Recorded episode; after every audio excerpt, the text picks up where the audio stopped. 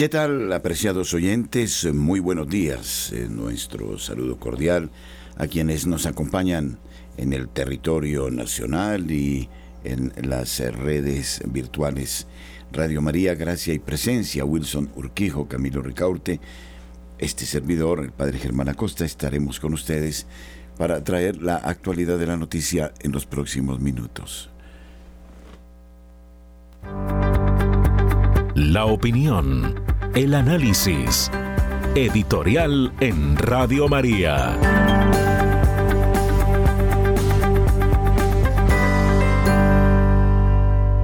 Estamos ya para iniciar el mes de septiembre, mes dedicado a la palabra divina, al estudio necesario de las sagradas escrituras. Es importante saber que leer la Biblia no es fácil. Se necesita de una profundización seria. Los cristianos deberíamos dedicarnos a esta tarea fundamental que debería ser el pan de cada día. Meditar, profundizar la palabra divina. Por eso en Radio María se propician cursos permanentemente de introducción a la Sagrada Escritura.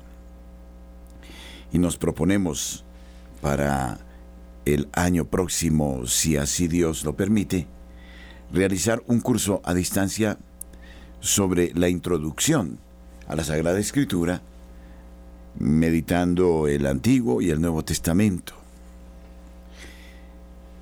La Sagrada Escritura nos revela de manera categórica, como nos lo dice la Constitución Dei Verbum del Concilio Vaticano II, la acción del Padre, del Hijo y del Espíritu Santo. Jesucristo, por su encarnación, nos revela al Padre y por la acción del Divino Espíritu nos conduce a la verdad que implica no solo el sentido de la historia presente, sino la meta última, nuestra salvación. Necesitamos apasionarnos por las sagradas escrituras, es maravilloso. La ciencia ha avanzado tanto en el aspecto arqueológico y paleológico que cada vez más y mejor nos descubre monumentos de primera mano que aseveran la realidad de la divina palabra. Muchos hacen alarde de conocer la Sagrada Escritura porque recitan de memoria textos y textos. Y la verdad no radica en eso. La verdad radica en entender la divina palabra y esto exige una recta exégesis, una hermenéutica conveniente. Exige ir a los textos. En ocasiones le hacemos decir a la palabra de Dios lo que ella no dice. Las etimologías, las palabras en su origen, en el hebreo, en el arameo, en el griego, deben ser estudiadas en su valor específico. Y entonces la Sagrada Escritura exige respeto, estudio, dedicación, objetividad. Muy importante, además, no perder de vista que no es una simple palabra humana, es palabra divina, que como el apóstol Pablo nos lo enseña, es una palabra que entra como espada de dos filos y que transforma desde dentro la realidad del ser humano, lo hace crecer. El propio nuestro Señor Jesucristo define a la palabra divina como una semilla que si cae en tierra buena produce el 30, el 60, el 100%. La palabra divina es Dios mismo, es el logos, el verbo de Dios que se pronuncia, que se revela. es la grandiosa historia de salvación que preparaba el acontecimiento de la plenitud de los tiempos, la manifestación del Hijo de Dios, del Mesías. Es una historia que muestra una relación concreta, directa de Yahvé Dios con su pueblo, a través de los patriarcas, de los jueces, de los profetas, y luego de Jesucristo, sumo y eterno sacerdote, mediador único entre Dios y los hombres. La palabra de Dios nos permite vivir la cotidianidad de una manera distinta. Nos lleva a asumir las actitudes de Cristo y a actuar bajo la guía del Divino Espíritu. La Sagrada Escritura es una fuente de honda sabiduría. Nos edifica, nos alimenta y nos transforma. Deberíamos, como dice San Benito, dedicar muy buenas horas del día, él habla de cuatro horas, para estudiar, para meditar las escrituras, que son el fundamento de toda la acción del cristiano, de la caridad, de la liturgia, de la enseñanza, de las buenas obras, de las actitudes que deben guiarnos en la relación personal. Que ojalá este mes de septiembre que ya llega, despierte en nosotros el anhelo de la divina palabra, como señalaba el profeta, palabra que deberíamos devorar, que si bien en muchos aspectos nos es amarga, al paladar después es dulce como la miel, que nos sana y que nos orienta y nos descubre nuestra altísima vocación de cristianos. Nuestros corresponsales tienen la palabra en Notas Eclesiales.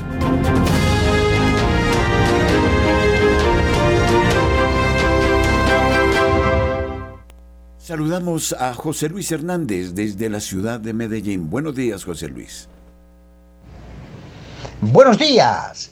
Estas son las noticias desde la ciudad de Medellín. Atención. EPM deberá entregar acuerdos por póliza el juzgado 18 administrativo oral del circuito de Medellín notificó a empresas públicas de Medellín EPM un recurso de reposición que daría por terminado un largo pleito judicial. Con la decisión, la empresa deberá entregar una copia íntegra del acuerdo de transacción que celebró con Mafre Seguros en diciembre de 2021.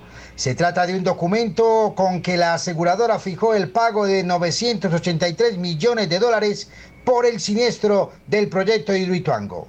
La cifra correspondió al 90% del daño patrimonial que trazó la Contraloría General de la República de 4.3 billones de pesos.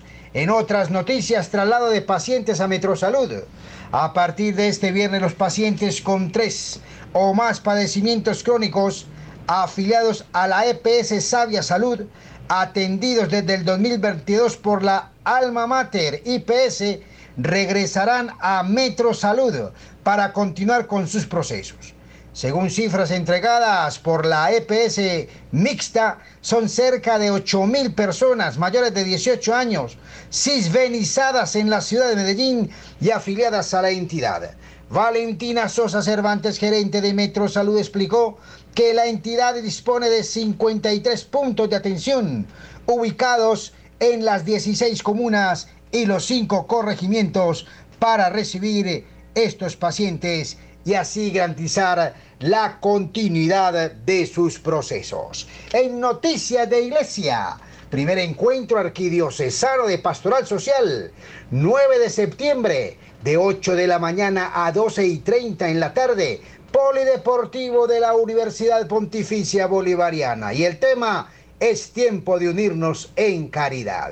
Mayores informes 310 828-9548 o al fijo 604-460-8720. 604-460-8720. Línea fija para el primer encuentro arquidiocesano de Pastoral Social. Amigos, ha sido toda la información desde la ciudad de Medellín. Con mucho gusto se despide de ustedes su corresponsal José Luis Hernández. Un feliz día para todos.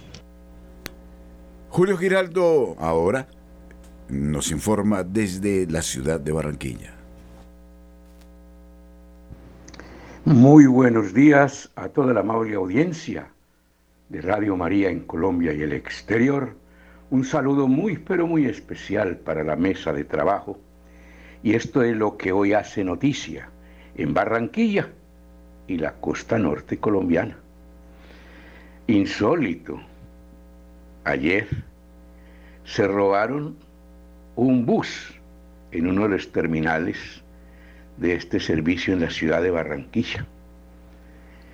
Este bus fue robado por un individuo que llegó allá a la terminal fingiendo ser pasajero. Se subió a uno de los buses, lo encendió y salió. La persecución se inició y al cabo de unas cuadras el hombre se estrelló y causó pues un trancón fenomenal y cuatro buses o cuatro vehículos más salieron leccionados de esta estrellada en donde fue capturado el individuo que se había robado el bus. La pregunta que nos hacemos es, bueno, ¿y para qué se roban un bus? Pero ahora la situación está que se aplica aquello de lo que decían nuestros abuelos, que se roban hasta un mojado, decían ellos. Entonces, eso es lo que está ocurriendo. Por otro lado, sin, problemas de orden público, transcurrió la marcha de los maestros en el día de ayer. Buena cantidad de educadores salieron por todas las calles de la ciudad desde distintos puntos presentaron sus protestas y en las horas del mediodía, agobiados por el calor, el sol inclemente que caía y una temperatura de más de 40 grados, se fueron todos con sus bártulos a sus respectivas casas. Pero lo importante es que no hubo ningún problema de orden público, todo salió en paz y en armonía, como es lo que se esperaba. Y Barranquilla se prepara para el primer partido de las eliminatorias del próximo Mundial de Fútbol. Será el próximo 7 de septiembre el partido contra Venezuela. Ya las calles están inundadas de camisetas de la selección Colombia, de banderas. Aquí la gente le marcha a estos eventos sin duda alguna la boletería ya está vendida y se espera ese día al menos para tener que respirar un airecito distinto al que estamos respirando en este momento. Finalizo con otra noticia que ha causado indignación entre todas, o mejor entre todos los habitantes de Barranquilla. Y es que la empresa Aires, la encargada de manejar la energía en Barranquilla, puso en marcha una modalidad de cobro parecida a aquella que vimos hace muchos años en Bogotá con los chepitos y aquí en Barranquilla con los guacamayos. Ahora, dotados de megáfonos, llegan a los edificios y en voz alta y para todo el público y con nombres propios mencionan a los vecinos que están debiendo y los invitan a bajar para que hagan un arreglo. Esta modalidad, que no es permitida porque deber no es un delito y no se puede poner al escarnio público a una persona que debe, fue criticada hasta por el alcalde de Barranquilla, Jaime Pumarejo, quien dijo que tienen todo el derecho a cobrar y la gente tiene que pagar, pero no, con esa modalidad de cobro. Así que la polémica está encendida en la ciudad por este método que está utilizando esta empresa y sin duda alguna va a haber medidas contra eso y no les van a permitir seguir haciendo esto. Bien, desde la ciudad de Barranquilla y para Radio María, Julio Giraldo. Gracias, Julio. Marta Borrero, en Cali, como siempre, muy atenta al acontecer de su ciudad. Hola, ¿qué tal? Muy buenos días para todos. El Gobierno Nacional informó que a partir del 31 de agosto y hasta el 3 de septiembre se harán las reuniones con el Estado Mayor Central de las disidencias de las FARC en Suárez, Cauca, como parte de la búsqueda de unos acuerdos de paz. Sin embargo, estas conversaciones se van a dar en medio de un ambiente de inseguridad y de varios hostigamientos que se han dado por parte de este grupo armado comillas, la reunión se realiza en el marco de la fase de alistamiento de la mesa de conversaciones de paz. Tendrá carácter cerrado y confidencial y contará con la presencia de testigos internacionales de la Iglesia Católica y el Consejo Mundial de Iglesias, dijo el Gobierno Nacional. De acuerdo con el comunicado emitido por la Oficina del Alto Comisionado para la Paz, estas reuniones se dan para lograr que se inicien conversaciones de paz con ese grupo armado y así minimizar los hechos de violencia en el país. Comillas. La agenda de temas a discutir se pactará al comienzo del encuentro con el propósito manifiesto de alcanzar definiciones de fondo que permitan avanzar con ajustes de protocolo de respeto a la población civil de cese de fuego y hacia la instalación de la mesa de conversaciones, expuso el comunicado. Además, el gobierno nacional declaró que algunas situaciones actuales del Estado en cuanto a las conversaciones de paz con los grupos armados mm, era importante que sea conocida para que así no se presenten malos entendidos. Comillas. Reiteramos que en la actualidad el gobierno nacional solo sostiene una mesa de diálogos de paz, la que se desarrolla con el ELN y tres espacios de conversación sociojurídica para la paz urbana en Buenaventura, Quibdó y Medellín.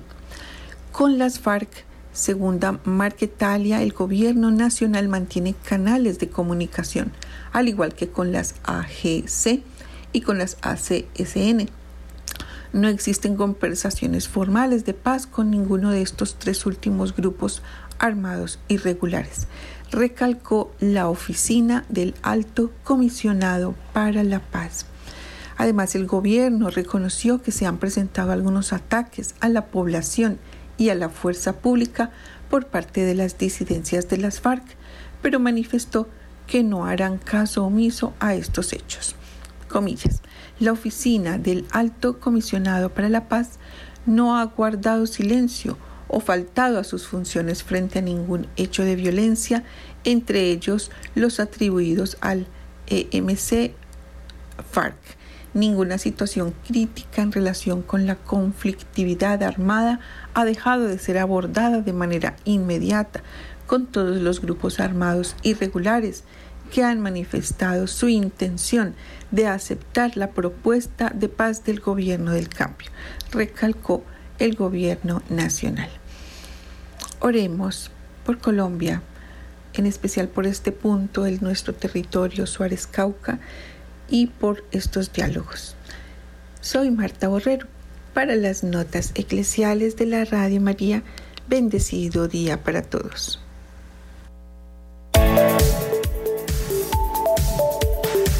El personaje. Radio María.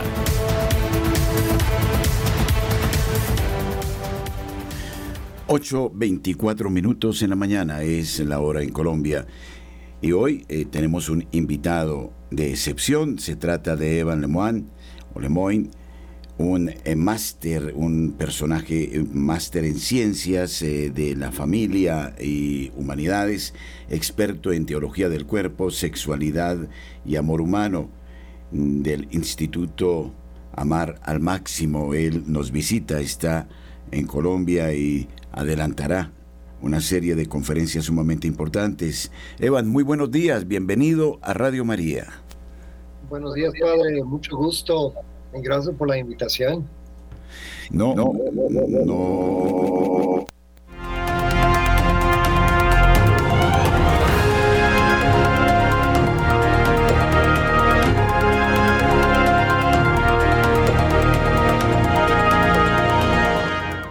Bueno, qué pena, ahora sí estamos con Evan, es un verdadero gusto acogerlo en Colombia.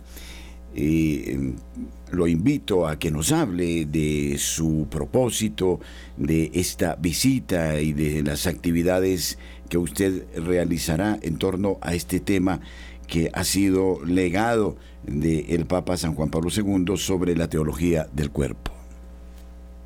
Pues con mucho gusto, la verdad es la primera vez que, que hemos sido invitados a Colombia. Bueno, hemos sido invitados varias veces, pero la primera vez que se concrete y que por fin vamos a conocer esta hermosa tierra. Nos vamos mi esposa y yo, eh, que somos los dos expositores principales del Instituto Amaral Máximo. Y vamos a estar llegando, bueno, el miércoles y el jueves en la mañana vamos a estar en Medellín.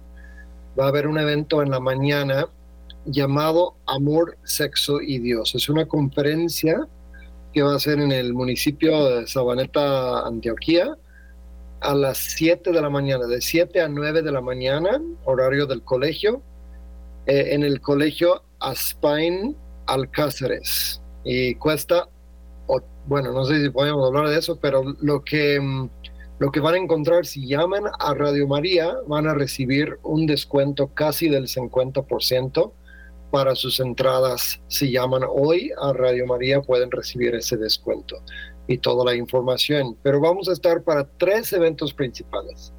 En Medellín, perdón, dime, cuéntame. ¿No visitarán otros puntos de Colombia o se limitarán a Antioquia? Nos vamos a, bueno, vamos a estar en Medellín y vamos a estar en Bogotá, en las afueras de Bogotá, en un centro de retiros llamado Santa María del Lago, que está, a ver, espérame, en la ciudad de, perdón, es nuevo para mí, pero Fusagasu, ay, Fusagasuga, en Cundinamarca. Sí. Discúlpeme, pero es una nueva palabra para mí. Vamos a tener un retiro de parejas que incluye una noche de hospedaje, alimentos, todo el material y va a ser una oportunidad de renovación matrimonial. Ese va a ser el fin de semana, del 9 y 10 de septiembre. Pero el 7, el jueves 7, vamos a estar en Medellín para los dos eventos. Uno en la mañana para jóvenes, que se llama Amor, Sexo y Dios. Y en la tarde un taller para adultos, personas que se quieren formar, personas mayores de edad, llamado Amor sin Barreras. Ahí van a ser varias sesiones para los que quieren profundizar en este tesoro de la teología del cuerpo. Quizá muchos aquí quieren saber pues, de qué es, ¿no? ¿Qué es eso de la teología del cuerpo? Em, pero bueno, te interrumpo, querías comentar algo. Sin duda, el Papa San Juan Pablo II inspiró el Instituto para la Familia, nos dejó un libro maravilloso, eh, Amor y Responsabilidad, y nos habló él a menudo de la teología del cuerpo. Evan, el problema hoy, una familia que, o la familia que se siente hostigada por una cantidad de teorías divorcistas, eh, eh, proabortistas, eh, eh, pro eutanasia y luego ahora todos estos movimientos LGTBQ y más. es un verdadero reto para ustedes seguir hablando de la familia en su verdadero sentido, en su verdadero significado. Sí, yo estoy de acuerdo y creo que la teología del cuerpo, bueno, dicen que la iglesia siempre recibe los santos que necesita en el momento que más los necesita. Y creo que Juan Pablo II llegó justo a tiempo. Y él nos dio el antídoto para toda la crisis que estamos viviendo en la actualidad, en la confusión a nivel identidad, a nivel sexualidad, a nivel familia. Nos dio el antídoto desde antes de que fuera necesario. Él llega y empieza con amor y responsabilidad desde antes de la revolución sexual. en medio de la revolución sexual, ya estaba proporcionando esta gran obra. Y luego la teología del cuerpo que escribió durante, bueno, justo antes de su pontificado y luego lo, comparte, o sea, para mí es la esperanza de la actualidad. Para mí me cambió la vida. Yo estaba viviendo una relación tóxica, un noviazgo complicado, con cierta desviación en el campo de la sexualidad, con problemas de, con pornografía y etcétera. Y para mí la teología del cuerpo me llegó como agua dulce en el desierto, como, como si fuera por fin, esto es lo que yo estaba buscando. Y ya no quiero la versión pirata, ya no quiero la versión agua salada, ¿no? Quiero, quiero conocer el amor para lo que fui creado. Y la teología del cuerpo me ha enseñado no solo esa esperanza, sino un camino para alcanzar el tipo de amor y felicidad que sueño. Y creo que cada persona, llevo ya más de 15 años dedicándome a esto a tiempo completo con mi esposa y hemos visto cómo Dios sigue tocando los corazones de personas de todas edades, de todo camino de vida, de toda situación, con este gran tesoro y este gran mensaje, renovando sus vidas y realmente llevándolos a, a, un nuevo camino de, de plenitud. Ciertamente, la pregunta eh, es esta y me gustaría hacérsela desde su experiencia de trabajo en este campo tan importante de la familia. ¿Por qué la sociedad actual ha disociado, ha separado el aspecto del afecto, del sentimiento, del amor, de, la, de, una sexualidad sin sentido, eh, que busca solo la sensación, el placer del momento y que le quita al ser humano la dicha de la plenitud en la relación misma de pareja, que, que advierte a través de cuál es la intencionalidad que está ahí detrás de esto. Yo creo que mm, en parte, pues a nivel cultural, a nivel medios de comunicación y todo el sistema económico a nivel mundial ahora, está buscando impulsar a las personas a, no reflexionar mucho e ir directo por la gratificación, porque pues eso aumenta la compra y para que la gente mejor pague con crédito y todo para que, pues todo, luego pago las cuentas, pero ahora quiero el placer, ahora quiero el beneficio. Y creo que en parte confundimos placer con felicidad. O placer es más dopamina y felicidad es más serotonina. O dopamina es una adrenalina inmediata, una euforia, pero de repente causa dependencia, causa frustración, etcétera, causa una cierta compulsión. Pero la serotonina es como ese neurotransmisor que habla de, estar en paz, estar bien, estar contento, que lo podemos vivir caminando en la naturaleza, conviviendo con nuestros seres queridos, jugando un juego de mesa, realmente estando en una conexión afectiva. ¿Por qué perdemos una cosa por otra? Creo que en parte porque nos dicen que lo otro no existe que nadie nunca te va a amar, que nadie nunca te va a querer. Hay una canción famosa que dice, yo no sé mañana si estaremos juntos, si se acaba el mundo. Y suena muy divertido el ritmo y la melodía, pero en el fondo es deprimente, porque está diciendo, ¿para qué jurar y prometer algo que no está en nuestro poder? Este día hay que vivirlo, solo este momento es realidad. Y creo que muchos nos dejamos engañar con esto, diciendo, nadie nunca me va a amar para toda la vida. Entonces, mejor aprovecho de este momento y agarro el placer que yo pueda, porque nadie nunca me va a querer por quien soy y nunca me van a querer a fondo. Pues mejor nos convertimos en prestadores de servicios el uno para el otro, en vez de realmente amarnos el uno al otro. Su actividad, su experiencia, su labor eh, durante cuántos años, cómo, cómo ha sido su trabajo que me parece que es realmente coyuntural, fundamental. Em, bueno, eh, tuve mi primer encuentro con la teología del cuerpo a los 21 años.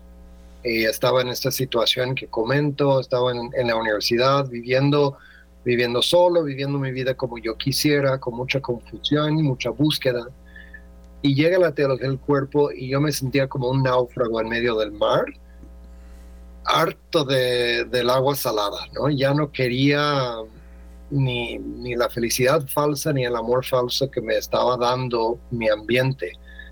Y empiezo a meterme a leer sobre la teología del cuerpo. Fue gracias a mis papás. Mi papá me regaló el libro y en un fin de semana lo leí y empecé a partir de ahí a dedicarme a estudiar más a fondo, a escuchar conferencias de audio, a buscar cursos, etcétera.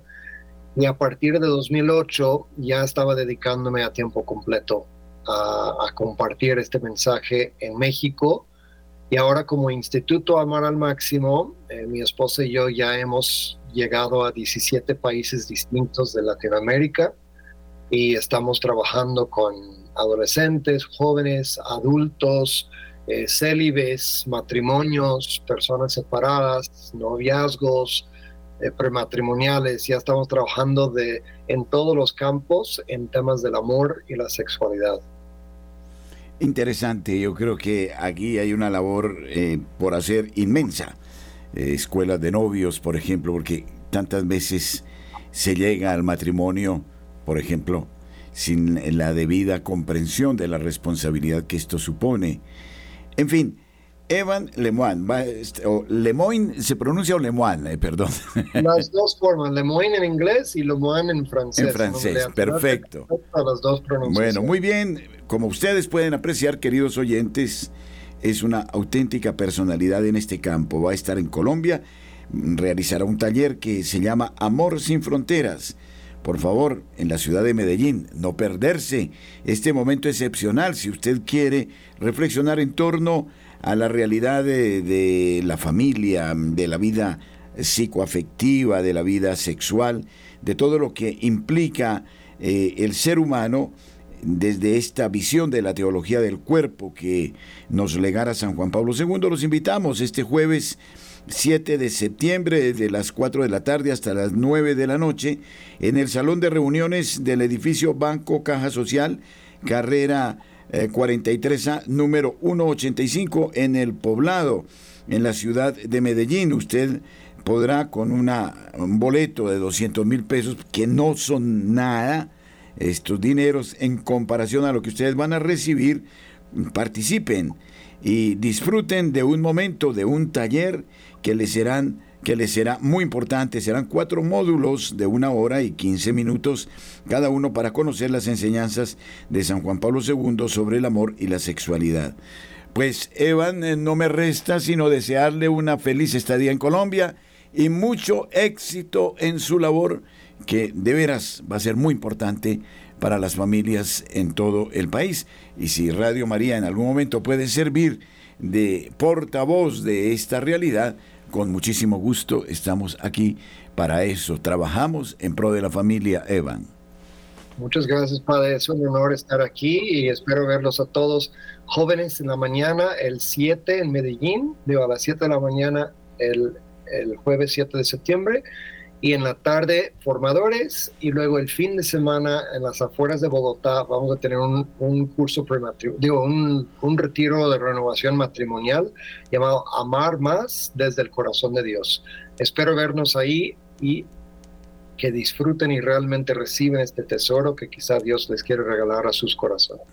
Gracias, Evan. Y mm, para nosotros realmente es muy interesante. Ojalá podamos tener algún momento en el que podamos seguir muy de cerca estos cursos para que mucho más gente los pueda conocer a fondo y para que trabajemos en esta tarea fundamental, en esta, mm, diríamos, eh, pastoral tan importante. Un abrazo, felicidades y lo esperamos en Colombia. Claro que sí, Padre, gracias. Bueno, hasta otro momento, felicidades. Gracias. Hola, soy Evan Lemoyne de Amar al Máximo y quiero invitar a todos a un evento en Medellín el 7 de septiembre de 4 a 9 pm llamado Amor sin Barreras. Es un taller curso de introducción a la teología del cuerpo. Vamos a profundizar con una visión panorámica y profunda de los highlights, de lo más relevante, de lo más impactante de la teología del cuerpo y esto sirve para personas de todo camino de vida, para parejas parejas, para matrimonios, para noviazgos, comprometidos, solteros, personas consagradas, personas sin discernimiento, para cualquier persona con la madurez que quiera profundizar en la teología del cuerpo y hacerlo vida. No te lo pierdas. Solicita el enlace de inscripción en Radio María o en el 305-354-9096.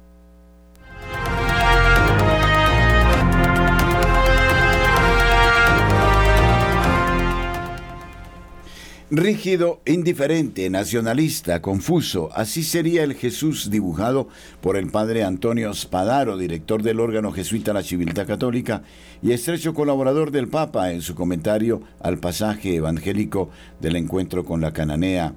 Los comentarios indignados han llovido desde su publicación.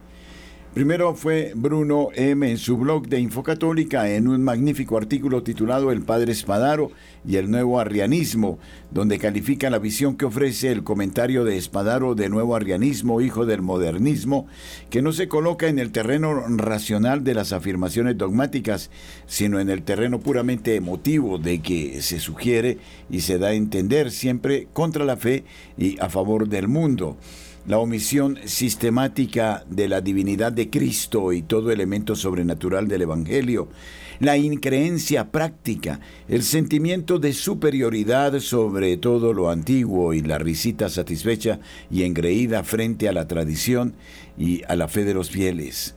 Ahora es el arzobispo Carlo María Vigano quien desde su exilio fulmina al jesuita y su comentario del pasaje evangélico como la manifestación, la epifanía, como la llamaría algún teólogo, de Santa Marta de una contraiglesia con sus falsos dogmas, sus preceptos mendaces, sus predicaciones engañosas, sus ministros corruptos y corruptores. Pero, ¿qué dijo Spadaro en el periódico italiano de izquierdas Il Fatto Quotidiano? El padre Antonio Espadaro ofreció su visión personal del pasaje de Mateo 15, 21-28. Al relatar el pasaje del encuentro de Cristo con la mujer cananea, cuya hija estaba afligida por un demonio, Spadaro acusa a Cristo de ser primero indiferente y luego embarazado e insensible. Jesús permanece indiferente, escribe Spadaro, en referencia a que Cristo no pareció responder a los gritos iniciales de la mujer. Sus discípulos se acercan a él y le suplican asombrados, Continuó, la mujer conmovía a quienes también la juzgaban mal. Sus gritos habían roto la barrera del rencor, pero a Jesús no le importó. Spadaro sostiene que el silencio de Cristo fue seguido por la respuesta insensible de Jesús. No fui enviado excepto a las ovejas descarriadas de la casa de Israel. La dureza del maestro es inquebrantable, comenta Espadaro, uno de los clérigos más próximos a Francisco, ahora también Jesús hace de teólogo. La misión recibida de Dios se limita a los hijos de Israel, entonces no hay dados. La misericordia no es para ella, dijo. Está excluida. No hay duda al respecto. El jesuita mantiene que la conversación de Cristo con la mujer cananea estuvo marcada por la rigidez cultural de la época. Cristo responde burlona e irrespetuosamente a la pobre mujer, escribe, añadiendo que la respuesta divina fue una falta de tono, de estilo, de humanidad. Jesús parece cegado por el nacionalismo y el rigor teológico. La mujer tuvo que sacudir la rigidez de Jesús para convertirlo a sí mismo. desde 2011, Espadaro se ha desempeñado como editor en jefe de la Civiltad Católica, dirigida por los jesuitas, que es revisada y aprobada por el Vaticano antes de su publicación y es bien conocido como uno de los asesores de confianza del Vaticano. Nos permitimos agregar, Jesucristo no asumió una actitud rígida, quería era despertar la fe en quienes estaban cerca, en los propios apóstoles, y mostrar a una mujer que siendo pagana, porque no era judía, sin embargo mostraba una fe sólida como la que ella expresó en beneficio de su propia hija. Era una acción intencional de Cristo que, aunque de manera aparente lo mostraba duro e insensible, lo hacía para dejar una lección de profunda fe de esta mujer que de hecho recibe el beneficio de la sanación de su hija. De modo que esta interpretación de el padre Espadaro es absolutamente parcial.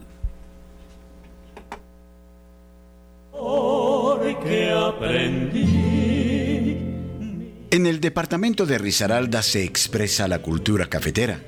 Su arquitectura y la hospitalidad de su gente hace que recorrer Risaralda sea una experiencia inolvidable.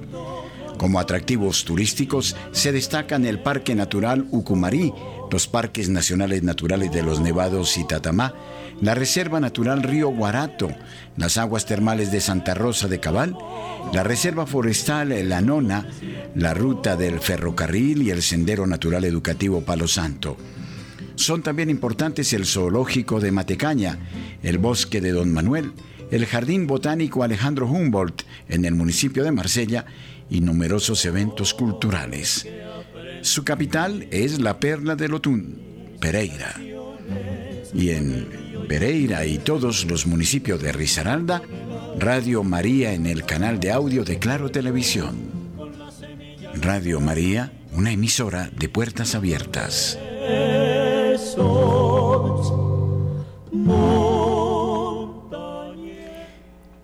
España sufre una explosión de enfermedades de transmisión sexual. La descristianización galopante en España está produciendo situaciones preocupantes, aunque no por ello menos esperadas. El aumento de la promiscuidad sexual, por ejemplo, está sufriendo un aumento brutal de las enfermedades de transmisión sexual. Como bien dice la Escritura, el salario del pecado es la muerte. Romanos 6:23. Entre los años 2011 y 2021 se observó un aumento significativo en los casos de infección gonocócica con un incremento del 480%, pasando de 2.640 casos a 15.338. Los casos de sífilis también experimentaron un aumento cercano al doble durante este periodo. En un lapso de solo cinco años, comprendido entre 2016 y 2021, las infecciones causadas eh, por la clamidia eh, trachomatis casi se triplicaron según los datos proporcionados por la Red Nacional de Vigilancia Epidemiológica del Instituto de Salud Carlos III. Aunque el año 2021 marca el último periodo con cifras oficiales disponibles en España, los registros provisionales gestionados por Renave indican que es probable que las tasas de contagio sigan en aumento. El boletín epidemiológico más reciente, divulgado ayer, presenta un total de 9.484 casos de infección gonocócica en lo que va de este año, cifra significativamente superior a los 6.203 casos reportados en el mismo periodo del año anterior, lo que representa un aumento del 52.8%. Además, los datos provisionales de casos de sífilis también muestran un incremento notable, con un acumulado de 3.929 casos en comparación con los 2.886 del año precedente. Este aumento tiene raíces diversas, elementos como una mayor accesibilidad a las relaciones sexuales, un menor uso de preservativos a pesar de las campañas en sentido contrario y una falta de conciencia acerca de esta problemática interactúan y refuerzan mutuamente, desencadenando un incremento significativo de los casos de contagio. En este crecimiento de los ITS influye asimismo el hecho de que se haya reducido de forma considerable la edad de inicio de las relaciones sexuales entre los adolescentes. El aumento de las infecciones de transmisión sexual no está confinado únicamente a España. Hay un incremento global en las ITS de declaración obligatoria como la clamidiasis, sífilis, gonocosia y linfogranuloma venéreo, así como en el eh, caso de hechos no declarables como el herpes anogenital, la escabiosis y patologías vinculadas al BPH. Según estimaciones de la Organización Mundial de la Salud, cada día contraen una infección de transmisión sexual más de un millón de personas en el mundo.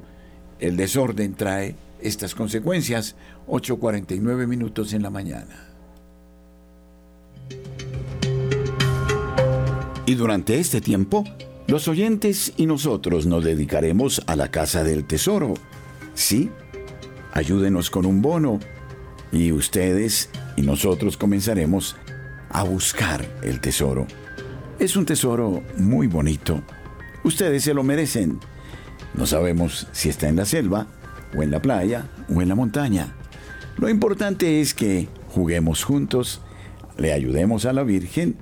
Ustedes ya saben que pueden dar por ese tesoro y en septiembre esperamos llegar al punto y marcar con una X el tesoro que ustedes esperan. Trabajemos todos por la madre y su radio y ella nos querrá regalar algo. ¿Qué será? Cuando usted ya tenga su mono de colaboración, comenzará a saber de pistas sobre ese tesoro. Que las pepitas de oro se queden para algún oyente, eso es lo que deseamos, porque a quien es generoso, Dios lo recompensa.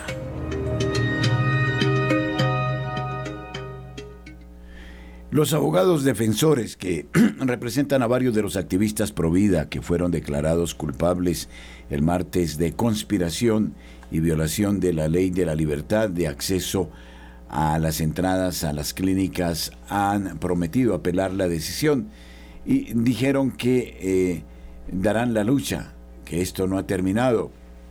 Como se ha informado ampliamente, cinco activistas antiaborto Lauren Handy, John Hinshaw, William Goodman, Heather Idoni y Herb Gerardi han sido juzgados durante la semana pasada por bloquear el acceso a la Washington eh, Surgery Clinic en el centro de Washington, D.C., en un rescate tradicional en octubre de 2020.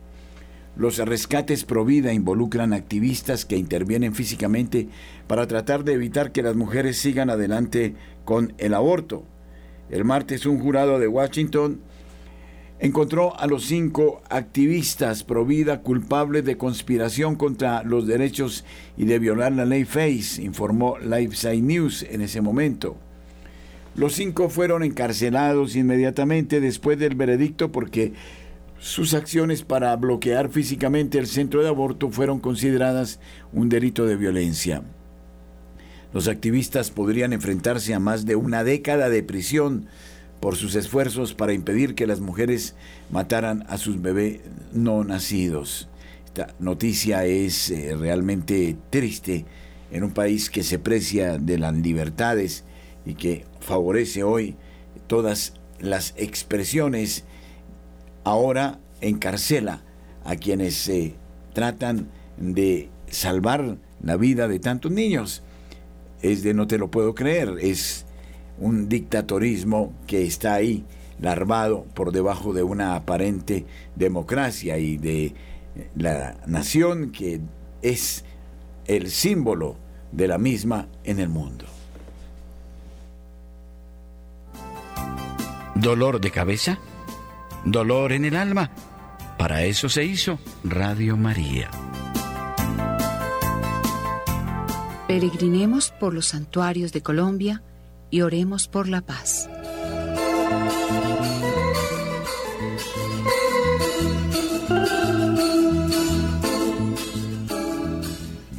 María Auxiliadora.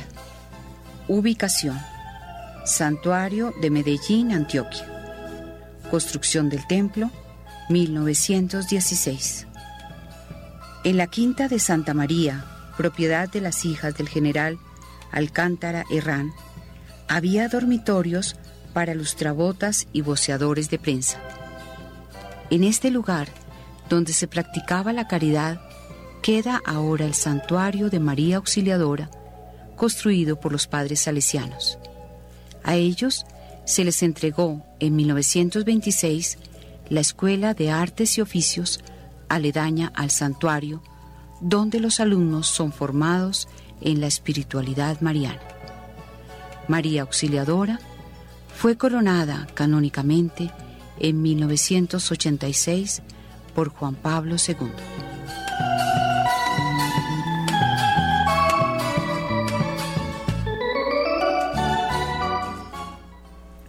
La economía colombiana atraviesa una de las coyunturas más difíciles de los últimos años. La desaceleración productiva cada día es más pronunciada, al punto que en el segundo trimestre de este año apenas se creció en un 0,3%, en tanto que los pronósticos más optimistas sobre el dato final para todo 2023 no llega ni al 1%. El panorama para este segundo semestre no mejora, ya que la mayoría de los indicadores está en terreno negativo, sobre todo en cuanto a industria, comercio, consumo, inversión, balanza comercial, construcción y clima de negocios, entre otros.